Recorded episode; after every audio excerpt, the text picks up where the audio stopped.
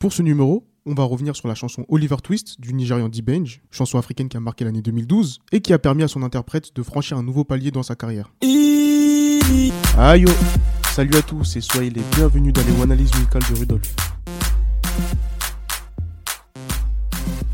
Alors on va rappeler le contexte de la chanson. On est en juillet 2011 et D-Benj vient de signer sur le label Good Music du rappeur américain Kanye West. L'ambition est très claire, faire du Nigérian une star encore plus globale. Effectivement, D-Benj était déjà à l'époque un artiste multi-récompensé à la fin des années 2000, que ce soit au MTV Europe Music Awards ou bien sûr au MTV Africa Music Awards. Mais fin juin 2011, il remporte le prix du meilleur artiste international Zone Afrique au BET Awards, devant notamment Fali Ipupa ou Angelique Kidjo, et c'est donc dans la foulée que Kanye West le signe chez Good Music.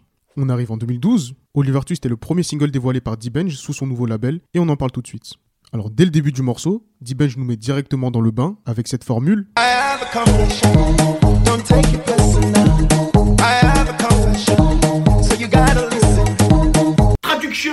J'ai une confession, ne le prends pas personnellement, j'ai une confession, donc tu dois écouter. Sa confession est qu'il aime, dans le sens d'avoir un crush, des grandes stars américaines de la chanson.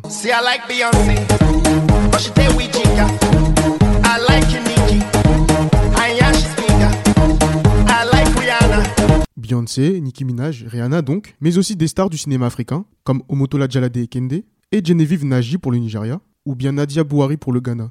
La finalité qu'il explique juste avant le refrain, c'est qu'il les désire toutes, mais la réalité racontée dans le refrain, c'est qu'il n'est qu'un Oliver Twist.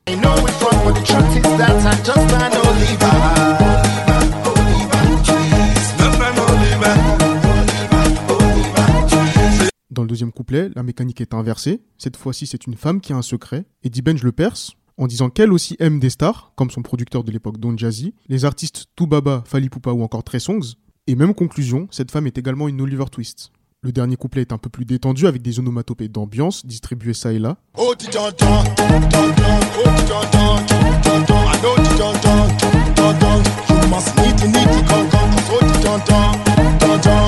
Pour comprendre le sens de la chanson, il faut évidemment se référer au roman britannique Oliver Twist, où le personnage principal éponyme demandait plus de gruau, ce sont des graines de céréales, parenthèse refermée, et de la même manière, D-Benj souhaite plus de femmes, de façon totalement utopique donc. Attention disclaimer, les femmes ne sont pas des céréales, bien entendu. Voilà, je dis ça pour éviter tout procès au cas où. On va maintenant parler de l'impact qu'a pu avoir la chanson, cet impact pouvait se mesurer dès la sortie du clip, qui est parfaitement réalisé, et surtout qui comprend la présence des nouveaux collègues de D-Benj du label Good Music, à savoir Kanye West, le patron, Big Sean ou encore Pusha T, comme pour symboliser l'entrée dans une nouvelle dimension. Ce titre a été chanson de l'année au Hades 2012, cérémonie nigériane où il a notamment devancé Kukere d'Iyanya ou Chop Mamoni des P-Square et Meiji, donc ce n'est pas rien. D-Benj a aussi été nommé parmi les meilleurs artistes de l'année au Cora Awards. Ce titre a eu l'écho mondial escompté, numéro 1 en Roumanie, numéro 2 dans les charts UK RB, et il a même été classé à la 24e position en Slovaquie. La chanson a aussi connu un succès en France. D'ailleurs, le rappeur L'artiste, alias Monsieur Chocolat, s'est fait connaître en reprenant Oliver Twist de D-Bench.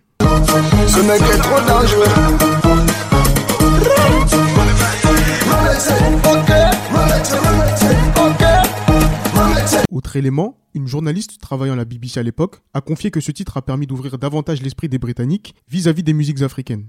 Elle le dit dans le court documentaire Lagos to London, dévoilé sur le compte YouTube de Mr. Easy, à l'occasion de la sortie de son projet qui porte le même nom. Tout ça pour dire que c'est donc loin d'être une propagande en faveur de D-Benj. Pour ma part, je pense que ce single produit par Don Jazzy est l'une des toutes meilleures chansons africaines de la décennie 2010. À mon sens, je trouve que la chanson n'a pas pris une ride, et pourtant Dieu sait que ce n'est pas le cas pour toutes les chansons ayant des sonorités un peu électro façon 2012 là. Celui-ci est parfaitement équilibré et je prends le même plaisir à l'écouter en 2021 qu'à l'époque.